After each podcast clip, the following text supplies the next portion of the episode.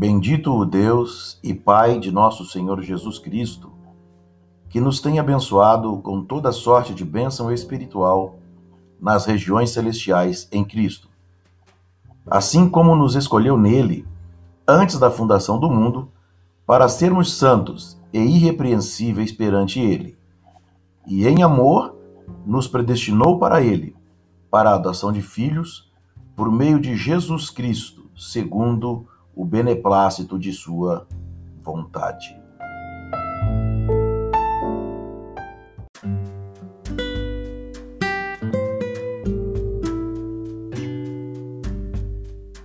E a graça, a paz, o amor e a misericórdia de Deus seja sobre a vida de cada um de vocês, meus irmãos. Que nesse dia possamos mais uma vez ter o nosso coração renovado em amor e gratidão ao Senhor por tudo que Ele nos tem feito.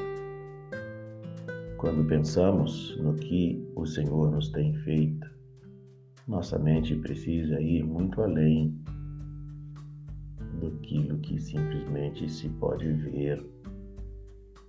A intervenção do Senhor nas nossas vidas começa na intenção do seu coração perfeito, do seu amor perfeito, muito antes de virmos à existência.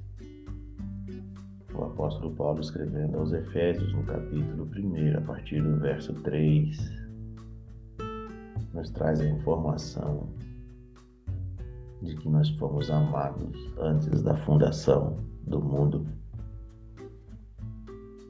Fomos predestinados a viver em amor perante o Senhor para glorificá-lo com a nossa vida. Isso é o que o Senhor nos fez. Nos gerou já destinados a servi-lo e a sermos honrados com o privilégio de viver na Sua presença. Glorificamos o nome do Senhor por isso que nesse dia nosso coração, mais uma vez, resgatado das nossas próprias fraquezas, se volte mais uma vez para o Criador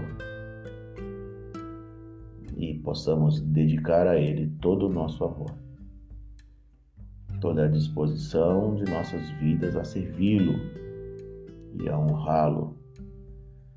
Levantemos nossas mãos que só podem ser santas porque Ele nos purificou.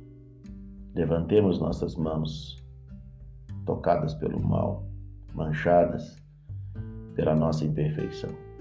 Levantemos mãos santas, purificadas pelo sangue, e honremos o Senhor como o primeiro, o mais importante, o único, na verdade, digno merecedor de nosso amor e de nossa fidelidade. Seja essa bênção para esse dia na sua vida, meu irmão querido. E a Ele a honra, a glória, o reconhecimento, a devoção, o louvor e a adoração. A Ele seja a majestade, o domínio a glória para sempre. Amém.